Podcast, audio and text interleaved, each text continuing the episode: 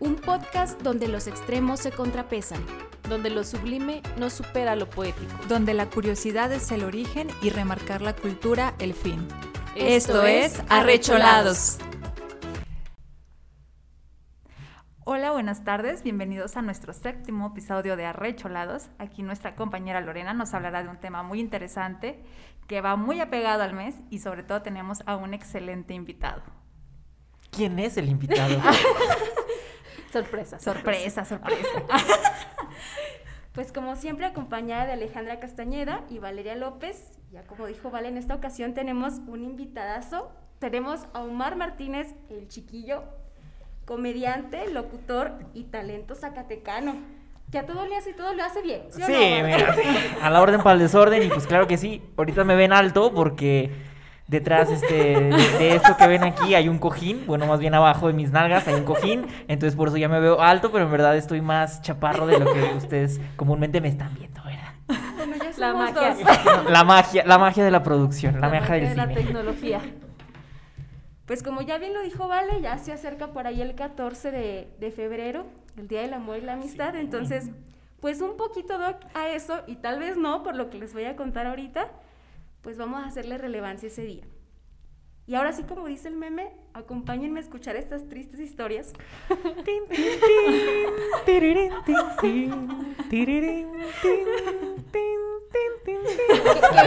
Era- para que sí, era. sí. No habíamos tenido episodios con efectos de sonido. no, de, hecho parece que me invitaron, ¿no? Para innovar. Para innovar, desde aquí. Como yo era el invitado. Bonito el 14 de febrero, ¿eh? Qué bonito. Bella época para treparse al guayabo, ¿verdad? Esa de que, de que ¡vámonos! Ahora sí, a pelucar el chango. Qué hermoso día, qué hermoso día. Pues el día de hoy les voy a platicar tres historias que quizás son un poquito más de desamor que de amor Ah, y que tienen cabida en la historia de nuestro México querido. Nos vamos a ir por la línea del tiempo y vamos a empezar por allá de los 1500 y vamos a terminar en los 1900. Como ya es costumbre aquí en el podcast, me gustaría empezar con una frase de Amado Nervo que dice, si no te quieren como tú quieres que te quieran, ¿qué importa que te quieran? Muy elegante Amado Nervo, pero creo que en otras palabras dijo, amiga, date cuenta, no te Amiga, date quieren. Yo pensé que eso era una canción. la- ¿Y ¿Cómo quieres que te quiera? Sí, tú nunca. Yo, yo dije, pues, esta, esta morra está cantando. ¿Qué Se inventó Saludo amado Amado Nervo, Nervo. saludos hasta donde estés, el monstruo. Saludos, saludos. Oye, para mí, ¿qué le inspiró esa canción Sí, realmente, sí, no? sí, sí. Se lo robaron, ¿verdad? Está Créditos. plagiado. Créditos para Amado, para Amado Nervo. Amado Nervo. Qué amado. Pues la primera triste historia de desamor, que bueno, al final sí tiene una parte de amor. Creo que al final de cuentas así funcionan las relaciones de pareja. En cierto punto todo es color de rosa y también así como ocurren estas historias, llega el momento en que se vuelve un poco trágico. Y gracias a esto tenemos mucho que contar el día de hoy. Como ya les decía en un principio, nos vamos a ir hasta los 1500 y por ahí va a empezar nuestra primera lejos, sí. No, no va a cansar. espérate, hija. Eso es un chingo de años, espérate. A ver. Pues uno de nuestros personajes de la primera historia ha sido blanco de críticas constantes aún en nuestros días, después de casi 500 años, de ideologías en pugna, de prejuicios y que incluso ha dotado de significado una palabra muy común en nuestros días que refiere a un acto de traición, de traición a la patria. Pues más o menos se han de imaginar quién. No solo existen teorías interminables acerca de su historia, sino también de su origen e incluso de su nombre. Algunos historiadores asumen que su nombre era originalmente náhuatl y que al nativizarlo al castellano, efectivamente podríamos nombrarla Malinche. Otros aseguran que el nombre en realidad es Malincín, pero que la historia convirtió en Doña Marina. Mientras escucho la historia, mi, mi, mi, mi cara es como la morra de los memes de que es un chingo de operaciones en la cabeza. De que, güey, ¿de qué está hablando? No sé, me- me- venga, venga, venga. Pues No ya ahorita entiendo de qué trata.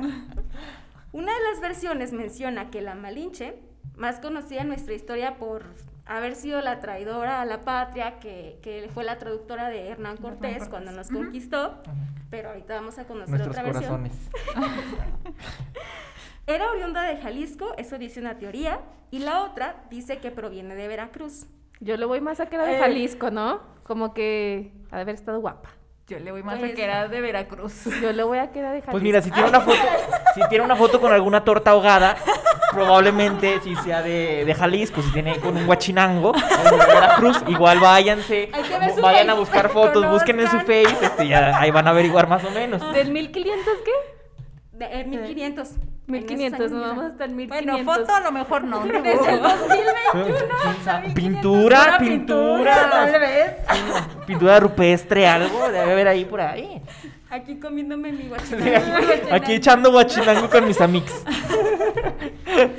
Pues efectivamente aquí tuvo más razón, ¿vale? Los historiadores dicen que es más probable que haya sido de Veracruz, Ah. de Coatzacoalcos. Vámonos. Vale uno, Alice. Es competencia. Ok. Ah, no. Madrazos. Porque- bueno, medio, Porque de- de- dejen, déjenme decirles que, fíjense, a mí cuando me hicieron la invitación, este, de repente vi así, arrecholados, dije, güey. No, o sea, son cholas. O sea, las cholas de Chalco, dije. Ahorita- no, no sabía si cerrar mi cuenta, o sea, si darla de baja, bloquearla. O sea, así de que empecé a revisar mi cartera y dije, güey, capaz de que ya me la robaron. De, de hecho, ahorita estoy así de que agarrando todas mis cosas y dije, güey, no me lo van a quitar. Y dije, pues ahorita ya se van a agarrar de que a madrazos. Dije, a huevo, son cholas, o sea, son cholas, ¿verdad? Sin discriminar a las cholas, sin, esto, sin ofender a nadie, ahora sí cada quien que le caiga la piedrita, sin de chola no. Yo eh, fui cholo en algún momento de mi vida, pero me No. reivindiqué, seguí la luz, este sí. Wow. Este, est- estos navajazos. No, Así, nada, se crea. No, no, todo bien. Solo espero que no salir con todas mis pertenencias, ¿verdad? De este, de este bello podcast. Pues eh, O ya veremos. Ya veremos. Pues nada ya más falta que haya una cuarta escondida que me esté robando las llantas del coche y salga así de que no, pues ya, te la peluches, hijo. No, era una trampa. Espe- Espero salir vivo, espero salir vivo, ¿verdad? Yo siempre aceptando cosas y que siempre no hables con extraños, no hables con- Y ahí voy, ahí voy, ahí voy, ¿verdad? Sí Huele a peligro el solo hecho de acercarme a contestarles. Pero miren, aquí ando. Aquí estás. Bueno, sigamos. Dis- Disculpen la interrupción, fue un pequeño paréntesis. Agárrense, agárrense a chingazos. Este, vamos a ver quién gana. A ver, ¿a, qué- a cuál le vas? ¿A cuál le vas? ¿A la, ¿A la torta ahogada o al guachinango? A ver, ¿a quién le vas? Vámonos, a ver, a ver quién gana. Ay, no. Bueno, Pues- prosigamos, déjenla. La edad a, que la, a la que nuestro personaje Malinche comienza esta historia también es un misterio. Pero dado que se supone que es una mujer que ni siquiera llegó a los 30 años de edad al morir, probablemente cuando inicia su historia es a los 15 años. Precoz. Precoz. Chiquita, chi- bueno, que también en ese entonces se acostumbraba que estuviera Sí, más sí, de no, hoy. sí, no sé por qué ahorita las mamás sorprenden así de que la hija sale, este, no sé, así de que se casó a los 25 y así de que, "Ay, mi chiquita, así de, señor, ¿usted a qué hora se se casó a los 16? Y anda de que, ay, no, que mi niña está muy chiquita. O ya dele gracias a Dios que salió. O, sea, o, o- o al, o al hijo también, así de que mi hijo se casó bien.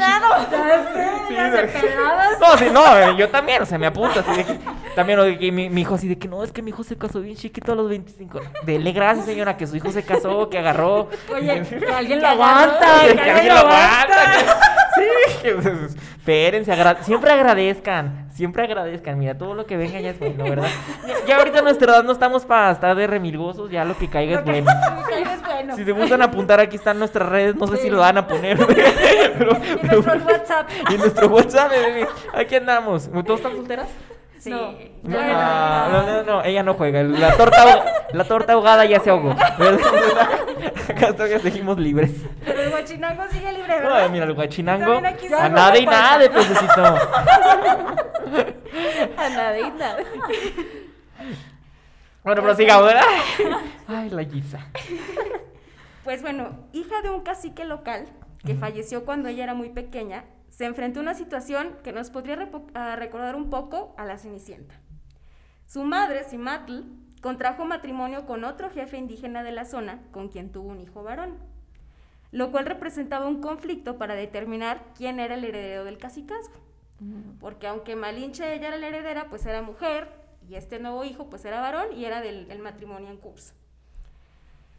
Entonces, esta madre ejemplar, la madre del año, ya verán ustedes por qué es la madre del año, encontró una solución sencilla para su problema. Y es que en la noche, para que Malinche no fuera un estorbo, la entregó a unos indios de Jicalango para que no fuera vista y corrió el rumor de que había muerto esa noche por enfermedad. En el mercado de Jicalango, Malinche, que debía tener aproximadamente 15 años o tal vez menos, fue vendida como esclava hasta caer en el dominio del cacique de Tabasco. Solo Ay, hizo no. su señora madre. Híjole. Allá tenemos al lado de religioso y aquí al lado de religioso. Sí va a haber golpes, hermano. Prepárate, prepárate. Ay, no. Bueno, Espérense, espérense, agárrenme, agárrenme. es aquí entonces cuando va a aparecer el segundo personaje de nuestra historia y que va a conformar esta pareja trágica, el conquistador Hernán Cortés.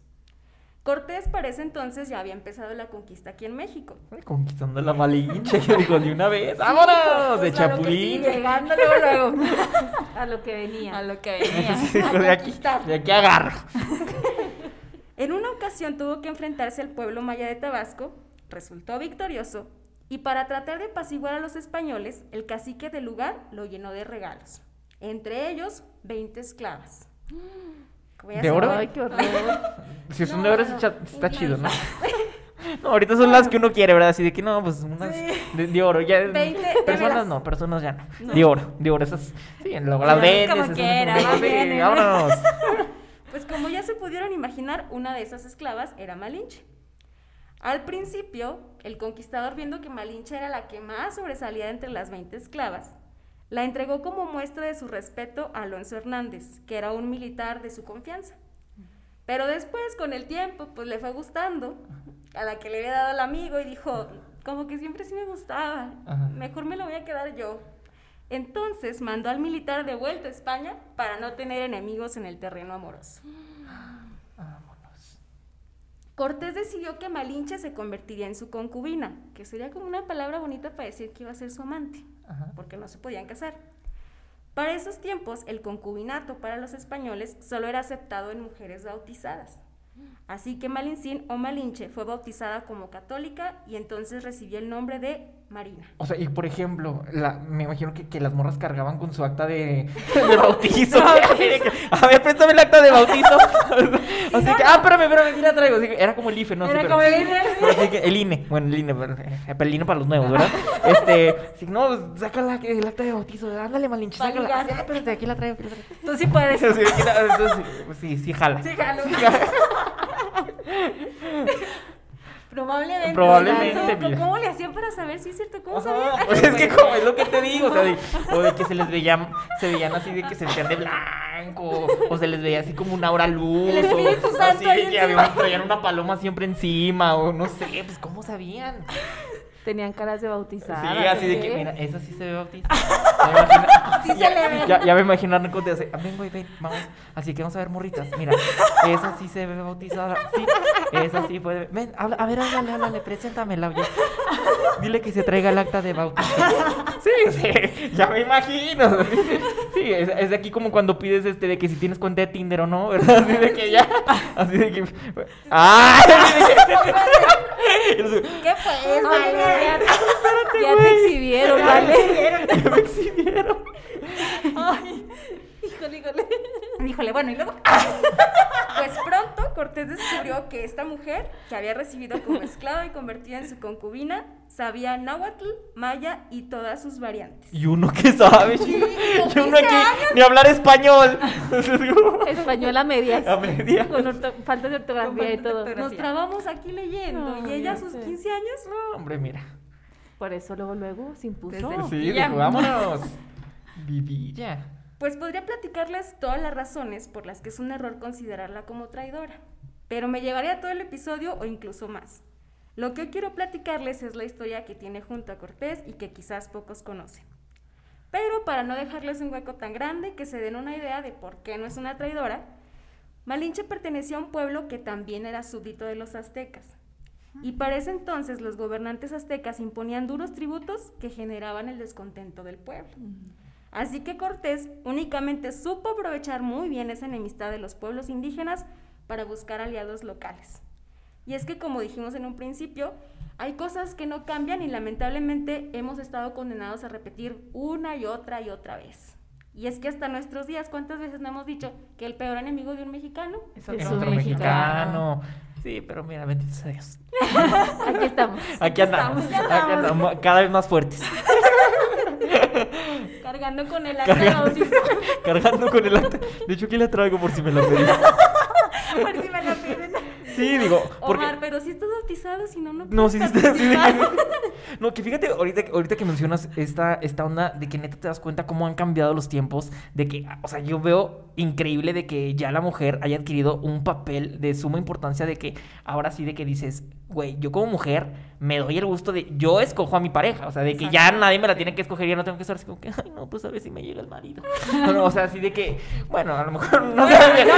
No, no, no, no, o sea, pero, por ejemplo, o sea, mi- mira, me refiero como el punto de darles ese poder a las mujeres, claro. como por ejemplo, hablando ya una, en un contexto un poquito más, este, ya más a nuestra edad, millennial y todo, por ejemplo, de una aplicación que es Bumble, este, no sé si alguna de ustedes la ha utilizado, una- es una aplicación de ligue, en donde, por ejemplo, o sea, tú como mujer, o no sé de qué quieres, este, no sé, ligarte a un chavo, por ejemplo, haces match con un, con un morro, pero las que tienen que hablar son las mujeres, o sea, las que tienen que dar el primer paso son las mujeres si no se pierde el match.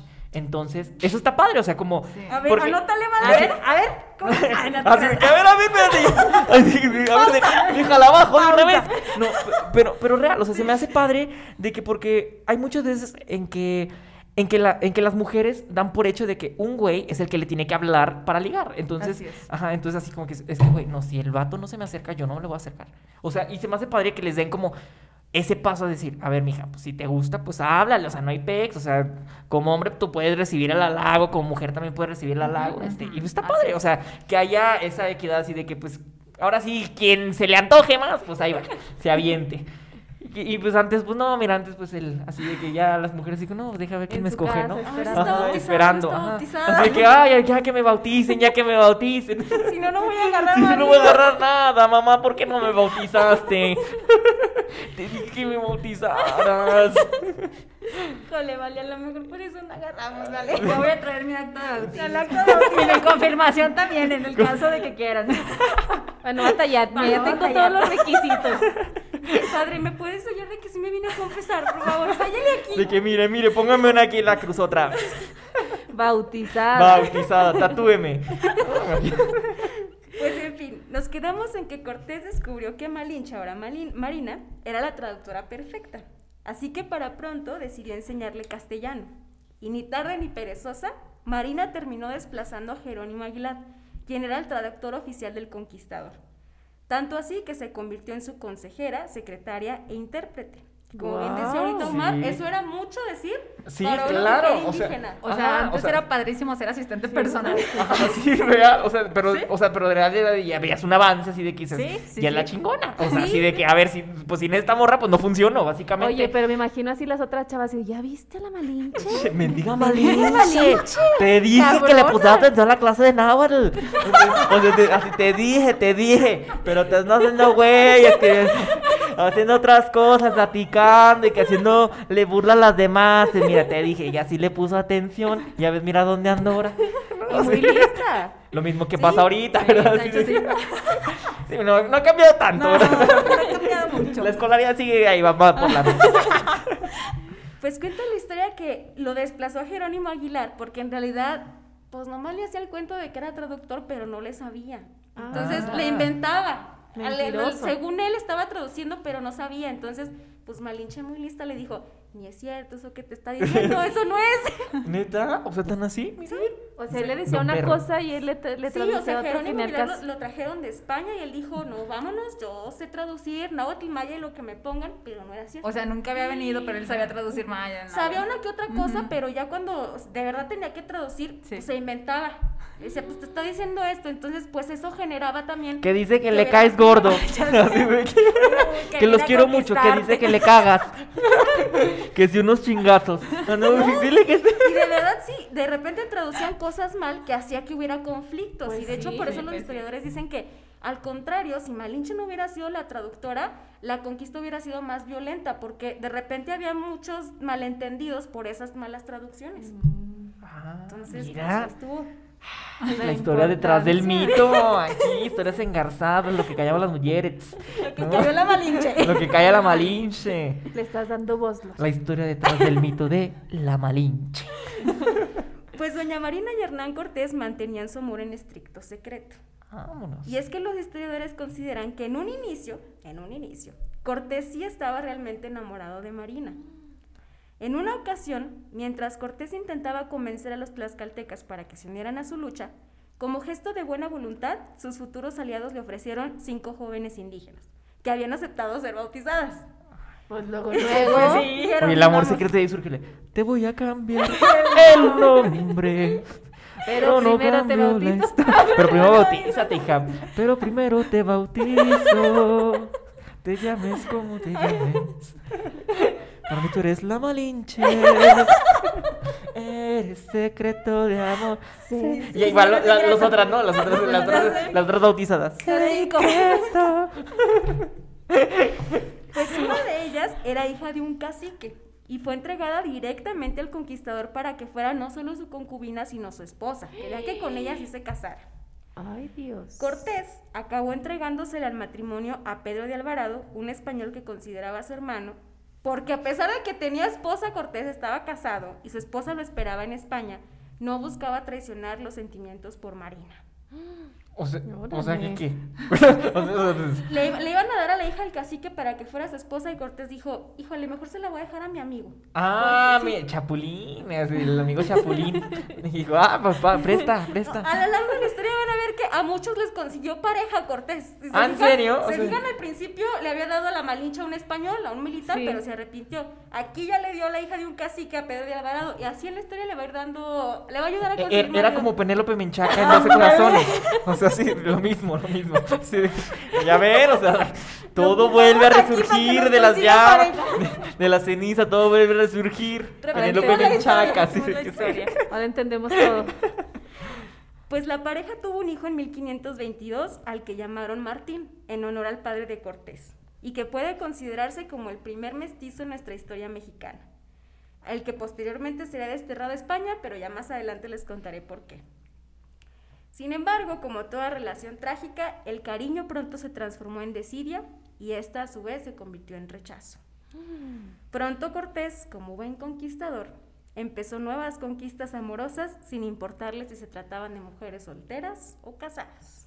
Y si te traigo rosas. Oye, Omar anda con todo. Es de la rocola. ¿No lo presentaste diciendo cantante? Me faltó. Sí, también soy cantante de regadera, mira. mira. Pues para 1524, agárrense, porque llegó a México espérate, no la tengo dónde. esposa de Cortés. ¡Vámonos! A reclamar. Sí, A reclamar su premio. Llamó mucho tiempo. Sí, ya. no. Dijo, no te, güey, ya no vi en- pues, dónde anda, porque no llega. Dijo que iba por los cigarros. Llevan un chorro de Y ya años. no llega. Y ya van como 20 años. Digo, pues un tará. Iré viendo a ver, a ver qué. Pues sí, como el miedo no anda en burro, el conquistador decidió que ya no era posible estar con Marina porque allá andaba su señora, pero tampoco la iba a dejar a su suerte. Así que organizó su boda con otro conquistador Ah, dijo. para que Malinche se casara con el hidalgo Juan Jaramillo, para entonces procurador del ayuntamiento de la Ciudad de México y que dos años después se convertiría en alcalde. Se le agarró buen partido. No, sí, o sea, pues dije, "Oh, mija, mira, te voy a acomodar bien. Oye, pero ¿cómo? O sea. Pues- no, qué barbaridad. Aquí también Juan Jaramillo tuvo que, más que por gusto, Por era susto. obligación. Sí, Por susto. Sí, sí. Era su jefe, ¿no? Era su jefe, tenía que seguir órdenes, tuvo que cumplir. No, pues. Con este enlace, Cortés buscaba cumplir las promesas de libertad que le había hecho Marina al inicio de la conquista. Le prometió que pagaría su ayuda y su lealtad, otorgándole las encomiendas, que serían como las tierras, de Huilotlán y, Quepica, de, y Tepi- Tequipac. Que estas tierras, que si nos acordamos un poquito, estas tierras eran las que ya le correspondían por herencia a ella, pero que se las habían quitado porque la vendieron como esclava. Pero Ah. sí, esas tierras le correspondían a ella. Y también le prometió que le proporcionaría una excelente posición social. Y sí lo hizo, porque lo, la casó con un procurador. Sí, Sí, sí, pues o sea, sí. na- Sí, pues sí, O va sea, bien. era hombre de palabra. se agradece de repente. así como que, bueno, güey, pues ya. Déjame con Ya, alguien chido. pasó, pasó. Sí, ya, pues, muchas gracias. Y Pásame el terreno. No, ahí después de ahí surgieron las peleas en, en Navidad y que por los terrenos, ¿verdad? Sí, sí. ahí- Montar ahí los terrenos. Pues Cortés convocó a los caciques de Coatzacoalcos, la localidad natal de Marina, como empezamos en un principio esta historia, para explicarles a quién debían ahora su fidelidad. Fue les dijo, Malinche ahora aquí son sus tierras y a ella le van a hacer caso. Ándale. Entre ellos estaban presentes la madre y el hermano de Marina, que ahora habían sido bautizados con los nombres de Marta y Lázaro. A ver, a Vale que le gusta Marvel y, y DC Comics también les gustan, así como de Superman y Batman también su mamá se llamaba Marta. Marta.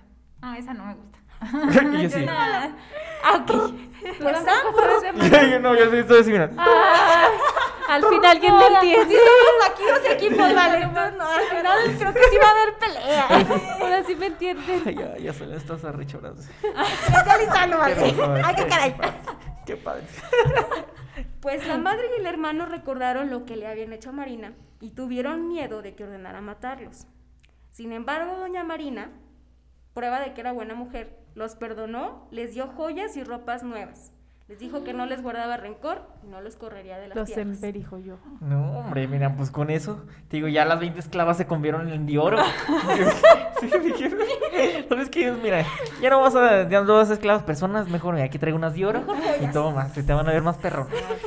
Te van a durar más. Te van a durar más. Pues más adelante Cortés y Marina tomarían definitivamente caminos separados. Marina tuvo una hija con Juan Jaramillo, Dos mujeres, Un un camino. camino. a la que llamó María, pero no pudo quedarse con su hijo Martín y se quedó al cuidado de Juan Altamirano, primo de Cortés, desterrado en España. Esto pasó porque, pues al final de cuentas, eh, cuando ya Juan Jaramillo iba a, a competir para ser alcalde, pues socialmente no era tan bien visto porque Martín no era su hijo. Entonces, pues ya ahí empezaron las habladurías, entonces para que no le afectara en su imagen, lo mandaron con el primo de Cortés. Ay, qué feo. Ay, mija. Mira, mira, mucha luz. Mucha luz para ti. Échalos para ti. No se sabe con exactitud, pero se cree que la llamada lengua de Cortés, porque así le decían a la Malinche, la lengua de Cortés, Mm. falleció Taquito de alrededor. lengua. Sabrá Dios por qué. Taquito de lengua. no. Vale, vale, vamos a pensar ¿Cuánto que... le mediría la lengua a la Malinche? ¿De qué Pensamos que por traductora. Por traductora, ¿verdad? Sí, no, no, va, no. sí. Luego, luego de mal pensada. No, hombre, vale, se cae. Ay, a ver. La Malinche. ¿De qué? ¿Por qué te dicen la Malinche? Ay, pues ve mi lengua. Mi lengotota. Sí, luego, luego. Ese es el nuevo apodo, la Malinche. La Malinche. Falleció alrededor de 1529 a causa de la viruela. Ah. Y el otro personaje de esta historia, Hernán Cortés, murió en 1547 solo, acusado de haber asesinado a su esposa. Y probablemente sí la asesinó. De lo que Sí, se pues salvó sí. la Malinche. Sí, de lo que se salvó. Entonces, pues prueba de que quizás sí la quería porque a su esposa la terminó matando. Nunca se resolvió bien porque pues es pudiente, con dinero, pues... Y Qué con el anhelo incumplido de regresar a la Nueva España porque Cortés creía que aquí lo queríamos mucho y que lo queríamos de vuelta. Ay, oílo. Hoy no más. Pues no se le hizo, murió en España, pero pues sí se le cumplió un poquito después de su muerte porque hasta la fecha en la Ciudad de México tenemos sus restos. ¿Dónde? ¿Dónde están? Est- Están en los... los Eso no, eso no venía en el guion. Eh, No me preguntes, esto no venía en el guion. No sé dónde están. Sí, se le- sí, es- están, en, están en una, Ah. es una iglesia de la Ciudad de México, pero los están como que cambiando constantemente para darle como vuelta, que recorran el país, pero... Que siga de ¿Ah, conquistador. Sí. Sí, que ahorita están aquí en un baldío. Saliendo aquí están en un baldío porque como somos cholas, nos los robamos. Y ya los echamos aquí. Aquí los, aquí, aquí los traemos. Ya te los enseño. En un topper. Ahorita nos los enseñamos. Sí, mendigas. Pues esta Sí, fue la primera historia. Muy, muy, muy bella historia. ¿Quién te, quién te la contó? ¿Quién te la contó, hija? Híjole, pues las malas lenguas por ahí. ¡Ándale! las La Malinche. Mendiga. Pues la segunda historia que voy a contarles, a lo mejor está un poquito más trágica que la primera. Ay, tanta tragedia. Qué pura tragedia, hija, pura Pues así es el tragedia. amor. Por eso no ¿Por se qué siempre todo tiene que ser Ay, que trágico? pues vale. No, que primero Oye, es pareja, no, que no te quieres enamorar. Porque todo siempre tiene que ser trágico. Ya ¿Por sé. O sea, porque no puede, no, no, ¿Por qué no traes una historia feliz. La última, la Ah, última. bueno, sí. bueno. Oye, ¿por qué todo tiene que ser tóxico? O sea, desde con todos tóxicos O sea, de siempre. no. O sea, para que miren ni se espanten. O sea, esto ya Es es desde normal. 1500. Allá, o desde hace muchos años, entonces el amor es tóxico. No es nuevo, agárrense, es agárrense. nuevo. Nada nuevo, nada nuevo. Cambian las formas, claro que sí. Este, pero mira, siempre Es es, lo tóxico. mismo, sí. Es lo mismo. La misma gata, ¿verdad? Pero revolcada. Pues para esta segunda historia vamos a empezar por el final. Vamos. Ay, o sea, ya acabamos. Sí. Hasta ahí. Más Ya, que se bueno. den una idea de lo trágico que va a estar. Ok. Ay, a ver. Déjeme agarrar.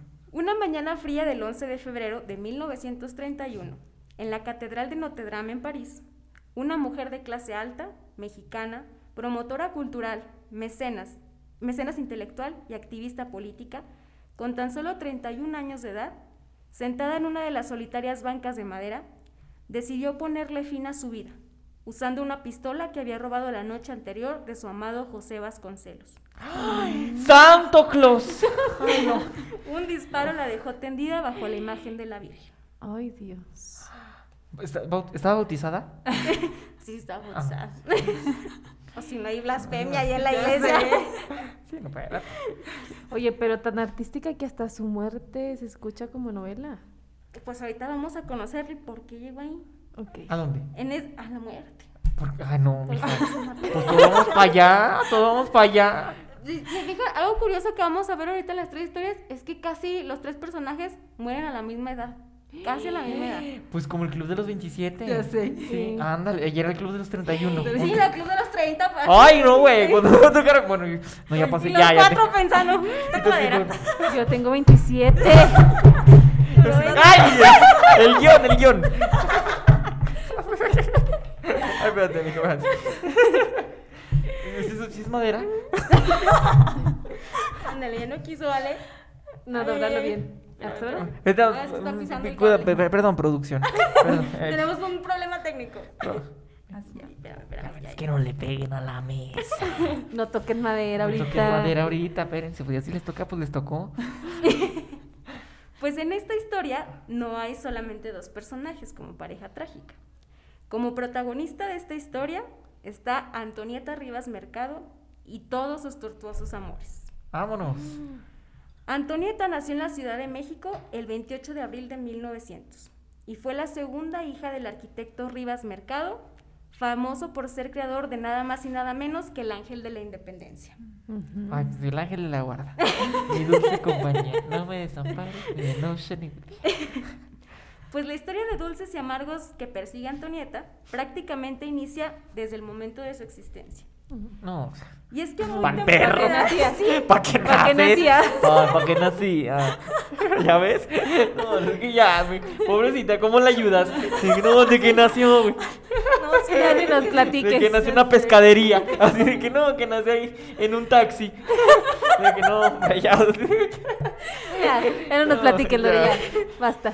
Pues a muy temprana edad tuvo que hacerse cargo de su casa, porque otra madre ejemplar aquí, otra madre del año. La señora Matilde huyó a Europa con su amante. Válgame Oh, ay, dejó a la morrita ahí. Sí, dejó a sus dos hijas y al esposo. Al creador del Ángel de la Independencia dijo, no, no me es suficiente. Esa no que es. no, ¿sabes qué? No, yo busco quién vaya a hacer a tu rifa. Así que, que no, el, Ay, el no. ángel no está tan chido, como que no viene nadie. Allá en Francia ponía, pues más chingón, así de que, que, el macarrón, que, la pos- que los postres, sí, el pisto, más barato. Sí, dijo, vámonos. Me voy. Y esto fue uno de los principales motivos que la llevó a sufrir de por vida de una profunda depresión. A los 18 años, ya decíamos que pues estaba normal que se casaran muy chicas. A los 18 años, ilusionada y enamorada, se casó con el ingeniero Albert Edward Blade. Así de que, bien triste y bien desconsolada, me, me pues ya, casó. pues, con el ingeniero, pues ya. Qué triste. Que era Me voy a 10 casar. años mayor que ella. Pero pues en ese tiempo estaba bien, que se llevaran tantos años. ¿Cuánto se llevaban? Diez, Diez. pues ni tantas, ya, ya ni, ya ni se sienten. ya después de los 20 ya ni se sienten, ya no son nada. Oye, un kinder y cuatro años de primaria, ¿qué Sí, son? ¿Qué son? Sí, ¿qué son? Mira, no, no hay pex, no hay pex. Pues un año después de casarse, tuvieron a su único hijo, Donald Antonio. Trump. Válgame ese nombre. Pues así le Donald pusieron. Trump. Ay, güey, ¿Y por qué Desde se quejan de que le ponen Brian Alonso? Sí. Ay, ay, ay, otra vez el guion. De que, mira, ay, otra vez medio gringo y medio mexicano. Donald Ah, el Brian Juan y así. No, Desde ahí, desde ahí empieza. sí, desde ahí empieza. Desde ahí empieza la tragedia. Sí. Sí. Sin embargo, la pareja no duró mucho en matrimonio. Para ese entonces, acababan de aprobar las leyes de divorcio Ay, y para mediados de los años 20, la pareja finalmente se separa. Las estrenaron. Nomás duraron casados como 4 o 5 años, bien poquito. Ay, no. No, nada, mija, nada. Pero lo oscuro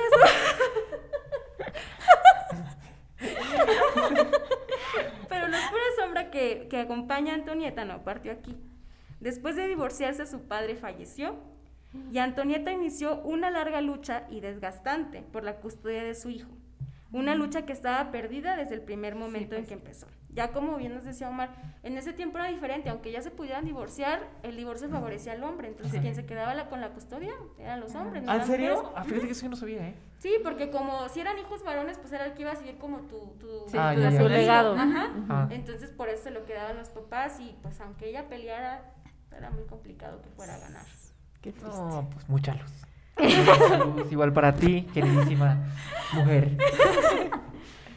Pero a pesar de todo esto que le había pasado a Antonieta, Antonieta era una mujer mexicana muy educada, muy educada Toñita y sobresaliente para su época, al igual que Malinche. Otra vez aquí nos van a hacer quedar mal.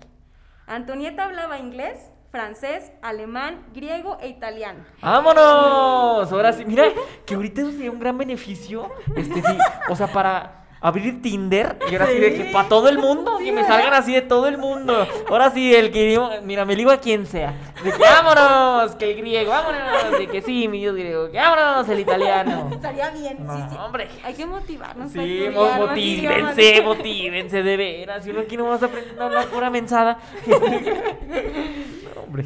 Pues dentro de sus innumerables logros se encuentran ser la fundadora del Teatro Ulises, formar el patronato para la Orquesta Sinfónica de México, ser Wow. mecenas del arte de pintores, escritores e intelectuales. Escribió, escribió una recopilación epistolar, cuentos y la primera parte de una novela que no pudo terminar. Y es que en su recopilación epistolar, compuesta por 87 cartas, Antonieta habla de los más grandes amores de su vida. Ah, qué caray. Así de que. Pero mira. No, no son muchos, y- más y- escribió muchas cartas. Hice todo esto, pero también tengo amores. Y ahí les va. 87. Aquí me, me los tatué. No, que aquí- o sea, que aquí imagínate, o sea, en nuestra época ya ves que todo, te tatúas todos los nombres de los, de los vatos o de las morras, así de que, güey, y vámonos. Ya te imaginas, ya te imaginarás todo el brazo de la, de la toñita, de que miren. Oiga, vengo a tatuarme el que sigue, pero ya no le cabe. Y sígale acá. No, mira, mira, siga, acá sí le completa. Sí, sí, sí le puede completar acá. Oiga, por favor, complete. Pues los amores de su vida eran su hijo. Ahora imagínate si tatuaran los rostros. ¡Ay, no! Hombre, no. No, no, no. Pues Sería están el los ojos de museo. Belinda. El Museo de las Máscaras. Literalmente. Güey, ¿qué, qué pedo? O sea, por ejemplo, bueno, saliéndonos un poquito del tema, güey, ¿cómo le hace Belinda para que todo el mundo se la tatúe? O sea, es como Oye, que, güey, pero- qué. Pues nomás ¿qué- veanla, nomás Bueno, veanla, no. creo que desde ahí no es así como que... Sí, no, pues sí, pero es que es como, güey, ¿qué les da? Sí. O sea, güey, así de que, así que como 20 Ese güey ya tatuaje sí tatuados, así que no, así de que, güey, así que no, pues ya hay que juntarnos en los tatuajes de Belinda. Así, de- así de que no, güey, yo tengo los ojos, ah, güey, yo aquí tengo unas ore- las, ore- las orejas, y de que no, güey, yo la tengo antes de que superara la nariz, mira, güey, o sea, así de que ya se juntan todos y vámonos. Cuando era Silvana. cuando era. Silvana y a Mariana acá atrás. De que mira las dos. de- no, de- en, un, en un brazo acá y acá, ¿no? Y la- las junto, le hago así y se juntan ellas cómplices al rescate. Y bailan el zapetas. Sí, No, dile la receta. Ese toloache sí está bueno. Oye, sí. sí. Sí, es del bueno ese toloache que les da de dar, yo creo. Ah, sí, o al calzón, no sé qué, no sé qué le sé, pero mira. Sí le mucha salió luz. la receta. Ojalá que algunos de Belinda sí, debería hacer un tutorial, así de Sí, que cómo hacer, que- cómo hacer que tus vatos o tus morras se tatúen tu cara. Sí, para ir agarrando callo. Pues les decía que los amores de su vida fueron su hijo, la cultura José Vasconcelos y su amor imposible el pintor Manuel Rodríguez Lozano.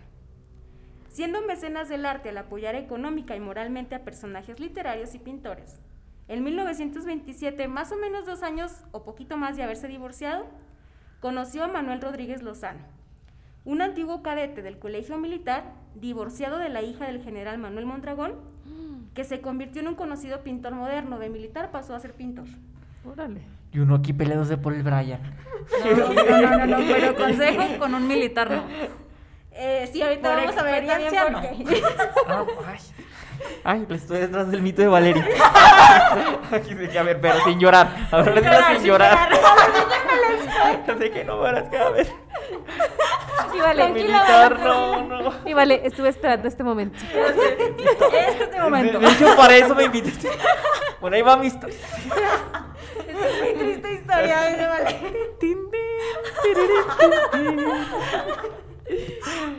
Bueno, prosigamos con Toñita. ¿De qué más nos tiene Toñita? Pues Toñita veía con fascinación a Manuel. Tenían tanto en común que podían hablar por horas.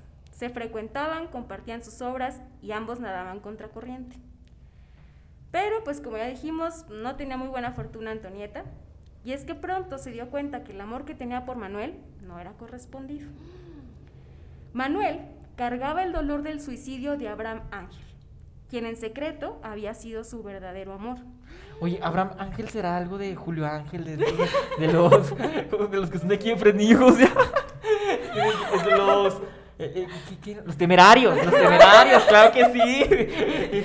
A lo mejor una familia- Estoy detrás Sí. del mito de los temerarios. Sí, ahorita quise decir que no, los temerarios.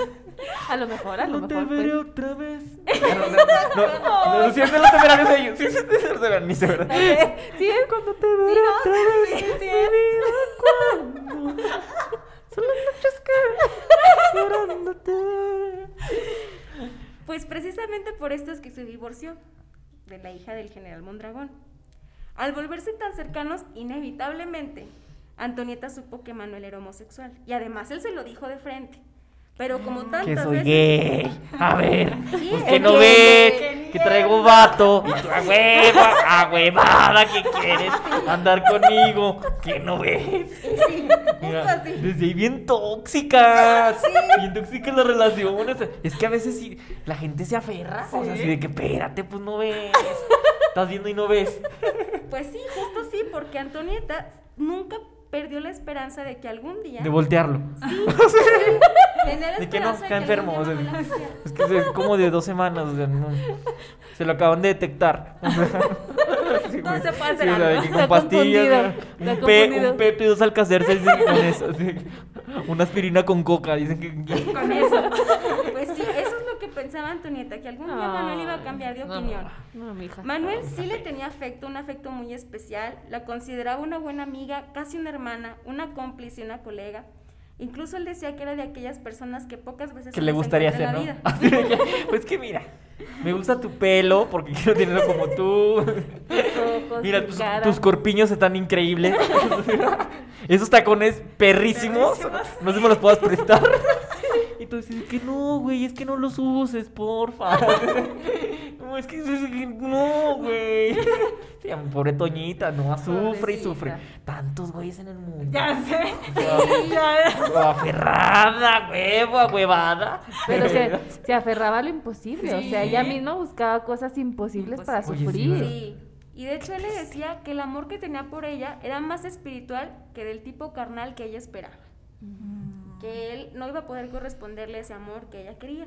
O sea, el no eres tú, soy yo. Sí, así como empezamos la frase de arriba, no Sí. te quiero como tú quieres que te quiera. Entonces, pues ya, no va a ser. Pero pues, Ay, mala triste. racha del amor sigue y sigue. No. Dos años después, a Manuel lo conoció en 1927. En 1929 se encuentra con José Vasconcelos, que si nos acordamos un poquito de nuestras clases de historia, pues fue el primer secretario de Educación, Sí. fue rector de la es. UNAM y pues también creador del lema de la UNAM, por mi raza hablará el espíritu. Así es. Ay. No, no, no. Qué estudiada. Ay. Yo así de que, ah, sí. Eh, sí, sí. No, sí, sí, sí. Sí, sí me acuerdo. Pues sin duda alguna para Antonieta se volvió una persona de admirar. Que igual que con sus otros amores, compartía muchos gustos. Esto era siempre lo que ella decía, que compartía muchos gustos. En la mente de Antonieta Le faltaba una amiga. Oye, fal- bien, oye, están bien ricos los frijoles con el arroz. No a mí también me encantan. eres mi más perfecta. Sí, así, así. Oye, somos idénticos. No mames, hay que salir, ¿no? O sea, ya me imagino a la Toña, así de que me gustan las canciones del Buki. ¡Güey! ¡Increíbles! No mames, tengo tres discos. Güey, hay que juntarnos para cantarlas. Sí, Oye, sí, con ya. el pasado le tenía los mismos gustos, pues por eso le gustaban los hombres, pues se, se buscó uno que le Sí. tenía los Le, les gustos. gustaba lo mismo. Le gustaba Sí. lo mismo literal. Ah, pues sí, es cierto. Es peligroso, ¿verdad? No hay que punto, buscarnos que punto. tengan los mismos gustos. No, que no tenga los mismos gustos. De que, ay, lo- los mira esos tacones. Güey, a mí también me encantan. Ay, aguas, aguas, aguas. Alerta, alerta. Amiga, date cuenta. Ay, no sé, ya me imagino. ¿Qué esa peluca? ¡Padrísima! Pues en la mente de Antonieta, Vasconcelos se posicionaba como una esperanza política para la presidencia de México, porque se estaba postulando para ser presidente de la República. Y, y que por cierto, pues Antonieta le financió toda su campaña. No. Oye, Ay, pues Toñita. no. Enamorada. Le falló lo que la Malinche sí, Sí, tuvo. y, no, pues, ¿y si quedó pobre o no? Ahí vamos. No creo, murió en París. Ah, no. sí, en cierto. su corazón lo veía como su nuevo gran amor. Claro está que sin dejar de lado el amor imposible que tenía por Manuel, porque si Manuel hoy le hablaba y le decía, ya cambié de opinión, si te quiero, dejaba Vasconcelos y se iba con Manuel. Aún estando casado, el intachable José Vasconcelos inició un romance con Antonieta.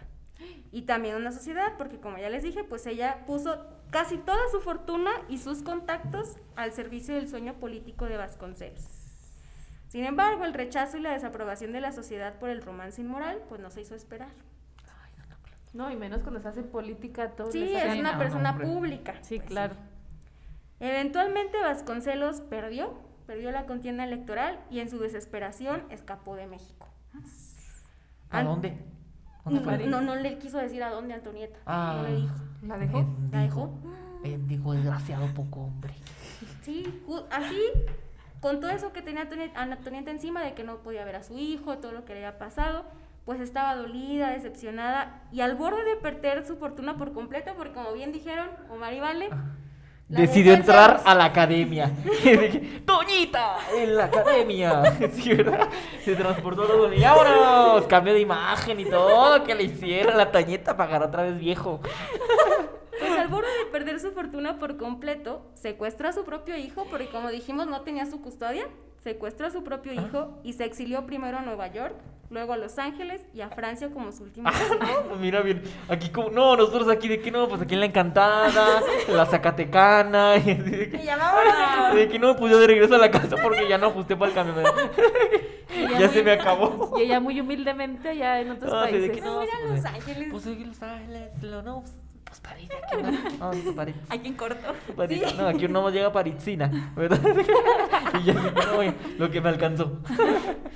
Pues durante su exilio escribió otra vez innumerables cartas a Manuel, mismas que nunca fueron respondidas, pero no porque Manuel no la quisiera, sino porque, bien dijo Mar, eh, Manuel ya estaba harto de que le dijera una y otra vez lo mismo, porque pues él que le podía decir, él no iba a cambiar de opinión, claro, él no sí. podía quererla como ella quería, Ajá. después ya estaba cansado de que una y otra vez le escribiera lo mismo. Ya, mija, ya, güey, güey, ya. Mira, ya tengo vato. O sea, así de que ya me voy a casar, ya, ya lo van a hacer legal. O sea, y tú estás con lo mismo, ya, güey. Espérate. Espérate. Pues la gota que derramó el vaso y que terminaría por dejar que esta sombra la cubriera por completo, Vasconcelos fue a visitarla a París. Anda. para pedirle nuevamente ayuda económica. Ah. Ah, o sea, de que, de que, eh, espérate. Pues no traes algo que te sobra ahí. Una moneda, una torta. Así, así, así tal cual. Ay, no, qué horror. No hubo manera de que esta vez Antonieta no sintiera que estaba siendo utilizada, No, pues ya, mija. Después de ¿Hasta cuándo? No, peja, ya. Sí, no, imposible. ya que por todo el apoyo económico que le había dado Vasconcelos, prácticamente había perdido hasta el último peso que había heredado. Oye, es que financiar una campaña a la presidencia de la Sí, sí, República. sea, no, imagínate. hombre, no, no, no. No, no, no. Y además, no, pues sí. ella ¿Te era mecenas, le ayudaba a los artistas, pintores, entonces Si aquí cuando le metías para ser jefe de grupo en la secundaria, gastabas un buen. No, sí. En las copias. Sí, las copias y que, que vota por mí y de que es el sonidero. los. Sí, no, imagínate. Pues no, y todavía, y todavía era más gasto de que, que la, la reina de- Ay, no, para el sí. 31 de. No, sí, de mayo. Mayo. Mayo, Sí, ajá, sí. para mayo, para el día del estudiante, no, imagínate, no. No, no, no. Ahora para el presidente de la república, sí está perro. Pues esto fue motivo suficiente para que iniciaran una discusión, Sí. en las que ocurrió lo siguiente en palabras de Antonieta, porque todo escribía en un diario, y esto fue lo que ella escribió. No me necesita. Del apóstol. Él mismo lo dijo cuando hablamos largo la noche de nuestro reencuentro aquí, en esta misma habitación. En lo más animado del diálogo pregunté, dime si de verdad, de verdad tienes necesidad de mí. No sé si presintiendo mi desesperación o por exceso de sinceridad, reflexionó y repuso. Esto es lo que le dijo Vasconcelos. Ninguna alma necesita de otra, nadie, ni hombre ni mujer, necesita más que de Dios. Cada uno tiene su destino ligado solo con el Creador. En pocas palabras dijo que no la necesitaba y no la quería. Nomás quería dinero. Nomás quería O sea, dinero. que, pues mira, todas esas palabras, pero. Oye, ¿me puedes, ¿me puedes depositar? O sea, ya, o sea, ya me voy a regresar, pero no sé si, si puedes depositar. O sea, transferencia. En el Oxxo. terrenos, algo que tengas por ahí. o sea, fíjate, porque hay un Oxxo. Aquí en París ya, ya llegó el ¿Ya hay Oxxo. Ya hay Oxxo. Entonces no sé, creo que aceptan transferencia. Mira, te paso mi número cuenta. qué bárbaro, qué bárbaro. Pues sí, ya eso fue lo que terminó de desorientar Sí, a Antonieta. Sí. Y como último escrito que dejó en su diario, que podríamos considerar como carta suicida, escribió, he decidido acabar.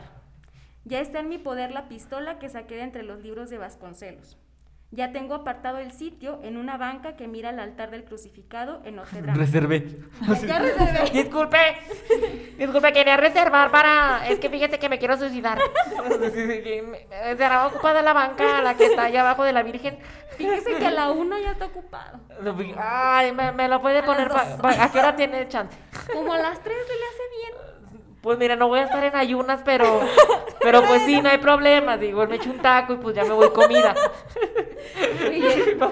Pues algo así dijo Antonieta porque después dice, me sentaré para tener la fuerza de disparar, pero antes será preciso que disimule. Voy a bañarme porque ya empieza a amanecer. Ah, Primero se iba a arreglar. Sí, pues sí. Oye, ¿y me, me un baguette. Así de que primero me echo un baguette. se. Su hijo se quedó ahí, después su papá fue a, a- a buscar. Ay, qué trágico. Ahorita- así que ahorita vengo, hijo, voy por un baguette. Voy a rezar un ratito. Ahorita vengo. Me voy al cielo. Me voy a- me voy al cielo. Literal. Ay, no, qué trágico. Pues escapando de los sinsabores de la vida, del miedo por ser separada de su hijo, de la ruina total, El miedo de ser separada, mejor me separo sola. Vámonos. y Ay, sí, no. del amor que nunca podría ser con Manuel y del amor que más que un amor fue un negocio con Vasconcelos, una de las mujeres mexicanas que brilló por su inteligencia y su talento, terminó su vida con una bala en el corazón. Para que vean, los ricos también lloran. También lloran. Y lloran y lloran. ¿Sí? Sí, para que no se agüite usted así de que no, es que mira yo.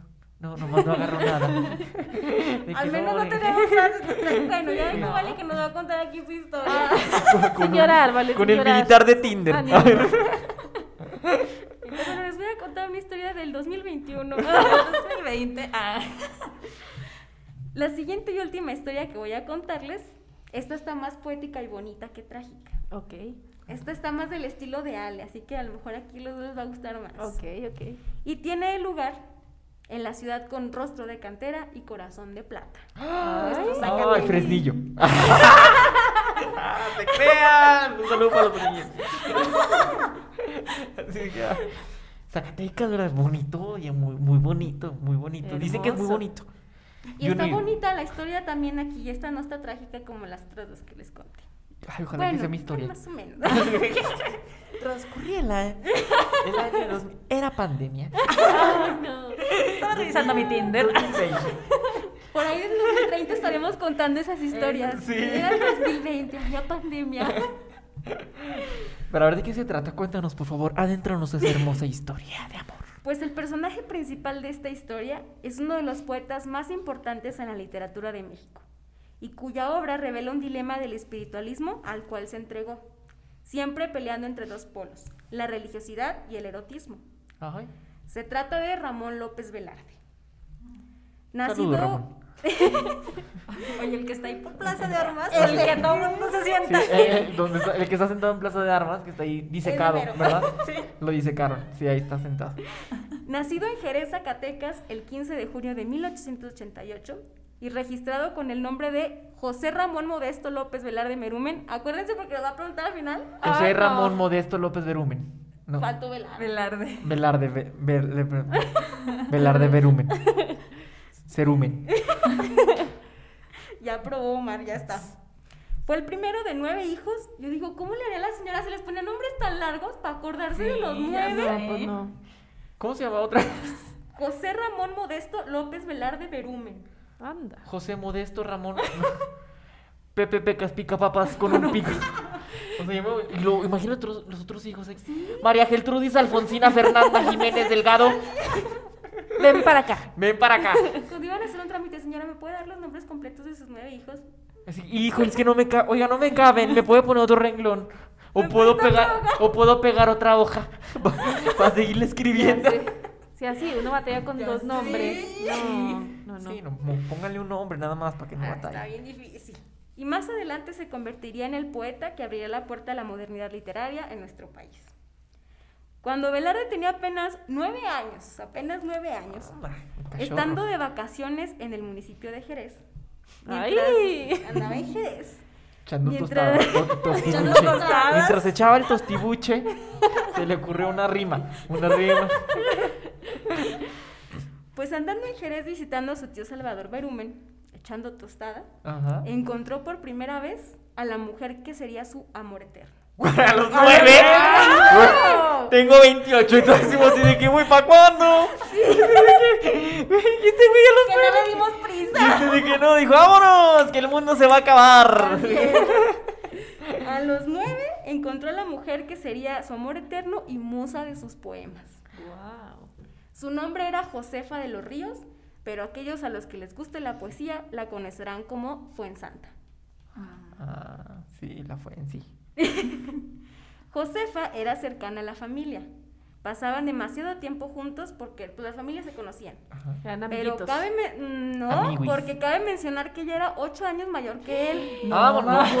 no, no, que a mí no, me no. gustan mayores, de esos que llaman O señoras. sea que Con cuando él tenía nueve, ella tenía 17. No, no, No inventes. ¿Le gustó la muchachona? Le gustó la muchachona. Le tiró a lo Para que grande. le peguen.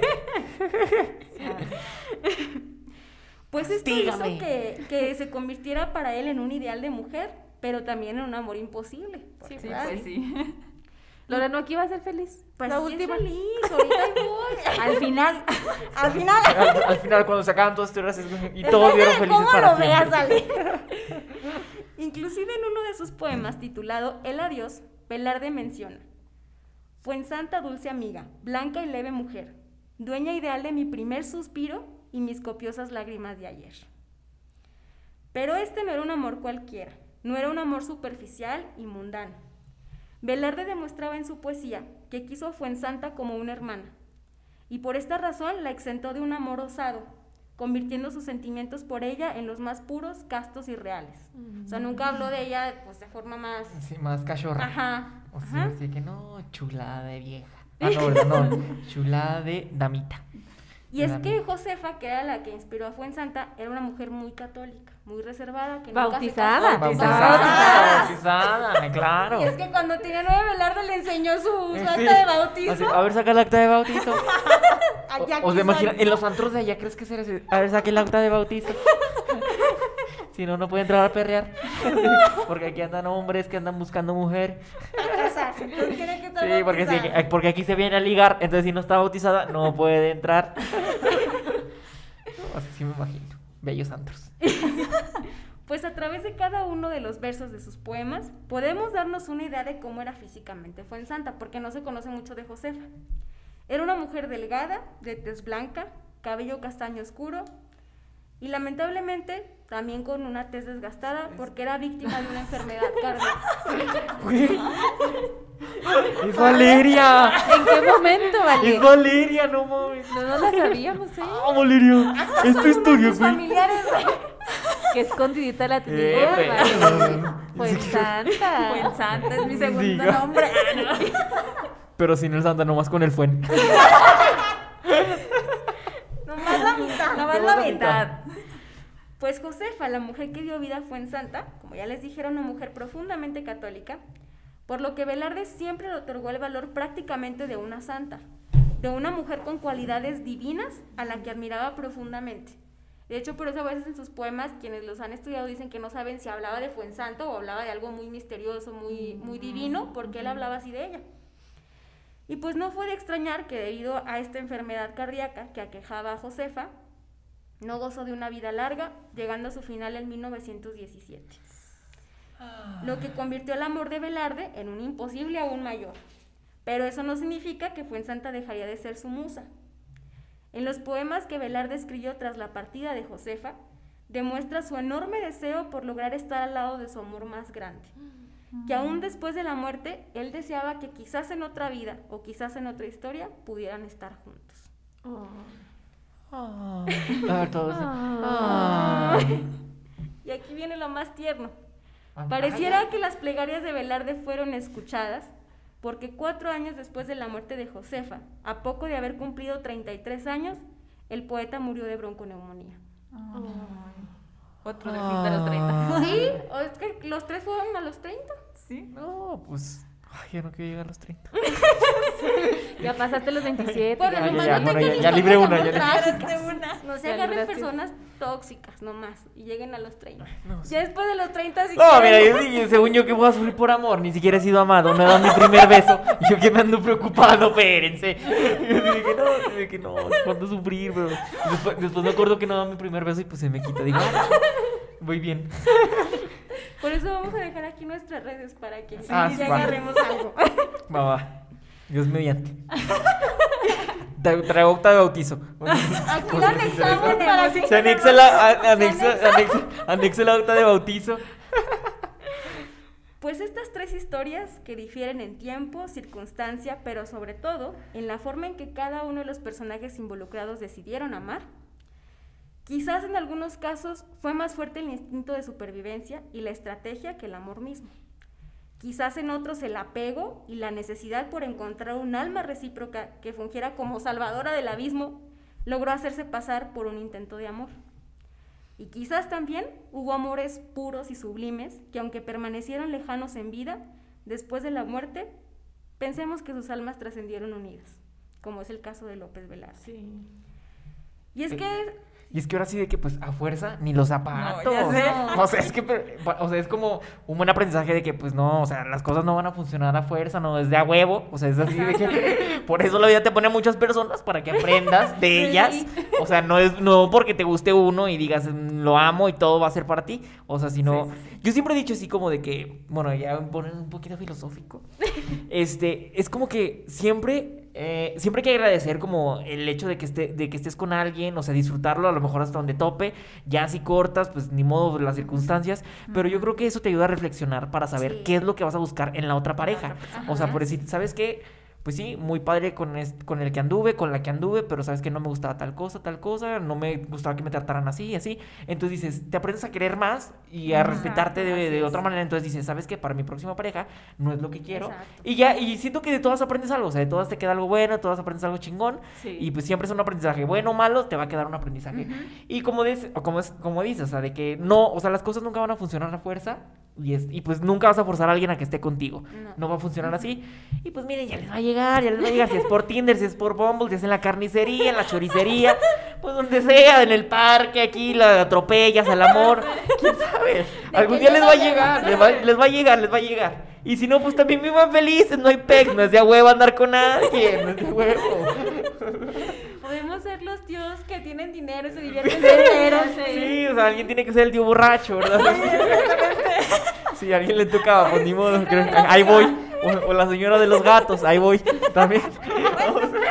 Lo que guste. Es un papel importante en la familia. Sí, Sí, Claro, sí, claro. pues alguien le tiene que tocar. Si no, qué aburrida familia. Sí, todos casados, de qué hueva, de qué hablan.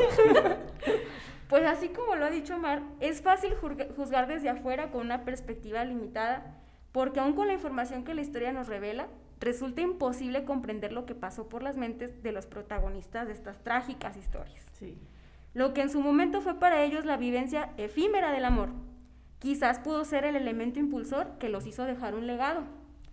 Que aunque hoy en día pueda ser cuestionado ese legado, como el caso de la Malinche, sería soberbio decir que cualquiera puede partir de este mundo dejando huella. No es fácil y los tres lo hicieron, dejaron un legado. Al final de cuentas, como bien lo dijo el escritor José Emilio Pacheco, no hay amores serenos. Si lo hubiese, tampoco escaparía a su final tragedia, que es la separación de los amantes en la muerte. No Qué sean traje- tóxicos. ¡Hey! ¡Quiéranse! Pues, ¿Cómo van a querer a alguien más si no se quieren ustedes? Sí, eso también es, es, es- es muy importante. O sea, primero, o sea, para poder querer a alguien, primero, te debes de querer a ti. O sea, querer a ti, sí, o sea, ¿no? de que, re- o sea, porque si no, ¿qué vas a estar buscando en la otra persona? O sea, llenando vacíos que pues tú no has podido llenar. Entonces, pues, está cañón. O sea, si no funciona tampoco. Porque de repente yo digo, güey. O sea, ¿cómo le hacen? O sea, por ejemplo, yo tengo amigos, amigas así que se la pasan de novio, novio, novio, así de que, güey, a la semana y otro, otro, otro, güey, como, como, espérate, espérate, o sea, Sí, pero después ¿cómo? ves que, ajá, después ves que, o sea, bueno, no digo que todo, no, o sea, no me gusta generalizar, pero después te das cuenta que hay personas que sí les hace falta poquito quererse Sí. más a ellos, o de que dices, o sea, aprender a estar con ellos mismos, o sea, es así como de que, güey, aprende a quererte, a estar contigo, este, a disfrutarte, este, y ya después quieres a alguien más, o sea, porque si no, nada más se la pasan así de que, o sea, de que no, siento que hay mucha gente que de- tiene que depender de alguien, o sea, es como que, güey, aprende a ser independiente, Sí, es ¿no? más dependencia. Sí, o sea, es como, ajá, de que dices, güey, es que, porque yo, o sea, yo he escuchado comentarios así de que dicen, güey, es que yo no puedo estar solo. O sea, güey, ¿por qué no puedo estar solo? ¿Por? ¿Qué por? Así que, no, es que, es que de que ocupo andar con alguien para estar a gusto, así que, pero, ¿por qué? O sea, qué, qué, qué hueva, la neta, pero Sí. pues bueno. Bueno, pues cada quien, ¿verdad? Aquí no andamos para juzgar. Bueno, sí los juzgamos. no, pero, pero poquito. Como el meme. Pero ¿quiénes somos nosotros Pero, para juzgar? ¿Quiénes somos los Pero, para pues, juzgar? cada quien. Después del episodio. A final de cuentas, como siempre hemos dicho, ¿no? O sea, como es adentro es afuera. Si uno trae una revolución interna, pues Sí. todo va a ser una revolución. Si uno está en Sí. calma, pues Sí, todo va a ser calma, claro, ¿no? claro. No, aparte, yo creo que lo que más te duele es el ego, ¿no? Como Sí. de Ajá. que, o sea, que se va la persona y es, o sea, lo que te duele es el ego, pero bueno, tienes que aprender a, a ver toda esa parte. Y ya si van a ser tóxicos, pues mínimo sean como la malinche que se quedó hasta con terrenos. la neta. Sí, Antonieta. no siquiera peleen la herencia, Sí, peleen no, algo sí, por No ahí. como o sea. Que sí hasta sin dinero. No, esa pobre vida. Sí. Pero dijo, Le yo me voy dignamente en París. Así Y de sí, que- y bien dijo Omar, si era esa falta de amor propio porque la Malinche, a pesar de tener una historia bien complicada, bien chiquita a los 15 años, vendida como esclava, abusada, pues supo salir adelante, Sí, sacarle claro. ventaja. Y Antonita nació en cuna de oro, nació en buena situación y ella solita se metió la pata. De cristal, Sí. ¿no? Así como que cualquier cosita. y, ay. Sí. Sí, así es. por- para que vean que hay de todo, hay de todo. todo, de todo, todo, y O la sea, vida todos sufren, todos sufren, ¿verdad? Todos pasan una tormenta, todos. Pues todo un encanto tenerte hoy aquí con nosotros. A mí no me. chiquillo. Ah, Para mí no me. De, de- de hecho, sigo, sigo. O sea, si me ven así nervioso es porque digo, ay, mi cartera. toda- Ah, sí, todavía No, la traigo no, mi no, no he cartera. sacado ni las manos de las bolsas. No, así yo no he que- sacado las manos de las bolsas, yo estoy así, por eso estoy así. Entonces, así en cuanto No haga un mover. movimiento en falso, así Yo pensé que te habías quedado con la postura de la foto de los Ah, tres segundos. Es que no, no, es que todavía no, es, pel- es película, de la. Es película, así que- es que pensé que era foto. No, que es película. Pues bueno, ni modo. Pero No, antes pues, de que acabemos el episodio, platícanos, ¿cuáles son los proyectos que tú estás haciendo ahorita? ¿En qué? Cha, la, la, la, la. de que- mira, ahorita traigo un proyecto en Tinder. Perrísimo. Perrísimo, Perrísimo. OnlyFans. checarlo. Si, gustan ir a checar mi OnlyFans, este, un proyecto increíble, un material inédito. No, fíjate que, por ejemplo, este. Pues ahorita andamos dándonos un tiempo de amarnos. Justamente. Andamos- Precisamente hablando de. No, pues fíjate, proyectos, proyectos. Pues la verdad, mm, siempre me gusta dejar que la vida me lleve ahí por donde la vida quiera. No, justamente, no, es que, fíjate, es que a veces pasa de que, es que no hables de los proyectos que tienes porque luego se te se van, ¿verdad? Eh, La verdad, ahorita todavía no tengo tantos proyectos. Los tengo- es por eso. No, es- no es por eso, pero la verdad es que no tengo nada que hacer, güey. No, ahorita la verdad este, estoy muy enfocado en... Ahorita estoy buscando chamba, básicamente si, si alguien me quiere dar chamba. Aquí está mi WhatsApp. Aquí, aquí está, aquí está mi WhatsApp, mi ¿Cómo vas a ridículum y mi pareja? acta de bautizo. Mi acta de bautizo también se las Primero, ¿eh? Antes que el, que- el currículum, acta de Acta de bautizo. Acta de bautizo. No, pues fíjate que, por ejemplo, justamente acabo de terminar ya una, una etapa de, en donde yo estaba trabajando como locutor. Este, no sé si se vuelvan a abrir otra vez puertas para seguir haciendo locución, que la verdad me encantaría. Fíjate que es un, que es un ambiente que siempre había querido vivir, siempre había querido, este, siempre había tenido como la curiosidad. Siempre me ha latido muchísimo los medios de comunicación, siempre me ha latido estar hablando, hablando y hablando a lo pendejo. Entonces, este... Eres de los nuestros. Sí, entonces, este, por ejemplo, nunca, nunca había, o sea, siempre dije, quiero ser conductor. No sabía de qué chingos quiero ser conductor. pero yo quiero De ser tu conductor. vida. Sí, de mi vida, dije, de- del carrito de Soriana, no sé, de lo que fuera. Entonces, me ofrecieron un trabajo con- en locución en, en Imagen Sac. Muchísimas gracias, este a todo el equipo de Imagen Sac. Entonces, este, fíjate que justamente me dio la oportunidad de lanzar la estación de radio, que es La Voz, eh, y donde tuve la oportunidad de ser locutor, donde disfruté muchísimo, aprendí demasiado, digo, pero pues ahora sí de que todo tiene un cierre en algún momento de la vida, digo, no era para siempre. Entonces, este, pues ya ahorita estoy viendo a ver qué hacer de mi vida, seguir con más proyectos en, dentro de comunicación, mercadotecnia. Ahora sí que mira, lo que vaya saliendo. Yo me dejo querer, me dejo guiar por el mundo y pues yo también igual. y cooperando. O sea, yo flojito y cooperando, sí. Y yo también igual seguirle buscando por mi lado y pues ya veremos. Ahí les mantendré informados. Ahí, digo, ahí tengo unas cosillas pensadas. Si se hacen, pues ya se enterarán. Si no se hacen, pues, pues de aquí les pongo a llorar.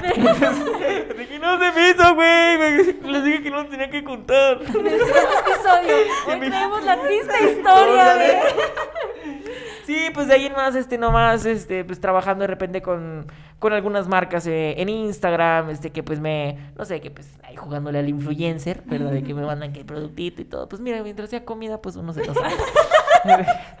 Sí, de repente digo, güey, pues, sí me ha costado, pues, aquí mantenerme flaco. Vomitando todos los días. No, no es cierto, no. Este, pero sí, yo súper agradecido con toda la gente, este, te digo, con imagen que me dio la oportunidad de ser locutor y pues ahora sí de que a ver qué nuevos proyectos se abren para mí. Y pues agradecido que ustedes me hayan invitado a este hermoso Ay, espacio de arrecholados, que yo todavía tengo miedo. de- sigo, sigo pensando que son cholas, este, No. encubiertas en niñas bien. En niñas decentes, en niñas bautizadas, pero, pero no sé, no sé qué vaya a pasar. Dijimos, para el episodio se van decentes, ¿eh? No, escondan los fileros. Hay que camuflajearnos, camuflajeadas, camuflajeadas. No, pues muchísimas gracias por la invitación y pues espero pronto me inviten aquí. Claro, sí. Algún otro programita de claro, sí, güey, sí. No, Sí, claro que sí. cae, Desde siempre, desde que conocimos a Omar, decíamos antes de que entrábamos ah, al aire, hablábamos que habíamos tenido ya también pues un trabajo en conjunto a través de imagen, donde estábamos y que ahí nos dimos cuenta de la creatividad que tiene, ¿no? Entonces fue que dijimos, tiene que estar en Arrecholados Ajá. Porque tiene que estar en Arrecholados. Porque, Entonces, porque mira, aquí me trajo la vida, ¿verdad? Pues mira, pues es lo que hay. Así de que, Los pues a caminos quién invitamos. Pues, No ah, pues este güey. Los caminos de la vida. aunque deberías de pensar también... Sí, ser cantante. ser Cantante. Aquí está la respuesta, Omar. Sí, o también, o también, fíjate, estoy audicionando para hacer la voz de que en el departamento de vinos y lácteos, 50% de descuento. Hay opciones, hay, opciones, hay La opciones. niña Valeria se encuentra perdida en paquetería. Favor de. Sí, o sea, sí. No la voy a confundir con oiga. Ya sé.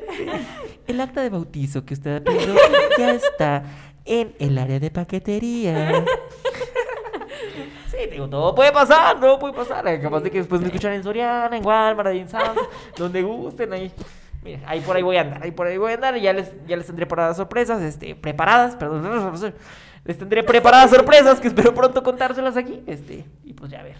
¿Qué sucede? Ustedes prendan una veladora, un cirio, este, pónganse de cabeza, todos los que son santos, y pues ahí, y a ver qué agarro, ¿verdad? Igual aquí les dejo mis redes. Mm, Aquí, aquí, aquí, no sé si las vayan a poner, me vale. Omar Martz en Instagram con doble A, Omar M-A-A-R-T-Z. Estoy con Omar Martz en Instagram, ahí me pueden seguir, ahí subo cosas bonitas y no tan bonitas, cosas pendejas y no tan pendejas. Entonces, este. Pues mire, es un entretenimiento. De eso se trata. De eso se trata. ¿verdad? Yo aquí haciéndome publicidad, mira, así, ven, gracias, gracias a estas arrecholadas por estar en mi espacio. Este, gracias. Gracias por invitarnos. Gracias, Qué detalle, Omar. No, muchísimas gracias por, detalle, por, Omar. por alivianarme el programa, este. Sí, es que de repente digo, ah, pues no tenía quien invitar y pues dije, estas, estas A las cholas, cholas. a las cholas, este, dices, pues mira, les hace falta, les hace falta que las escuchen, ¿verdad? No, No. pues muchísimas gracias a las tres por invitarme. Muchísimas gracias, a ti, Omar. Pues bueno, aprendimos mucho el día de hoy. Sabemos que, como todo, El amor es el una amor magia. es una, simple- magia. Una simple fantasía, fantasía. claro. Es como un sueño y no lo encontré. No lo he encontrado y quién sabe si lo encontraré, ¿verdad? No, ya sé que fíjate como hay, hay una frase que me gusta que me gusta mucho de una película que se llama Las ventajas de ser invisible, Ah, que sí, me- sí, la de que porque neta ay, o sea, todavía hay mucha gente que se queda con esa onda de que aceptamos el amor que creemos merecer. O sea, es como de, güey, por eso les dije, Sí, quiéranse primero, primero, quiéranse primero para que no anden así de que nomás así de que, ay, es que es bien buena gente conmigo. Pues mira, este, pues ya, como es buena gente, pues sí, le voy a decir que sí. Y a ti no te gusta ni sientes nada, es como, por eso es cuando aceptamos el amor que queremos merecer. Entonces, no, no anden ahí peleando por esas cosas que no. Oye, hablando de eso, yo vi un TikTok ayer. Ay, Ajá, así ah, Fuente TikTok. oficial de Sí, Arrecholados. ya. Donde estaba una rusa y decía, no, pues, ¿qué me gusta? Pues los regalos, tu apariencia. Era como la cultura rusa, ¿no? Y luego pregunté a las mexicanas qué se fijan en nombre. "Mm, pues con que no sea gay le damos, ¿no?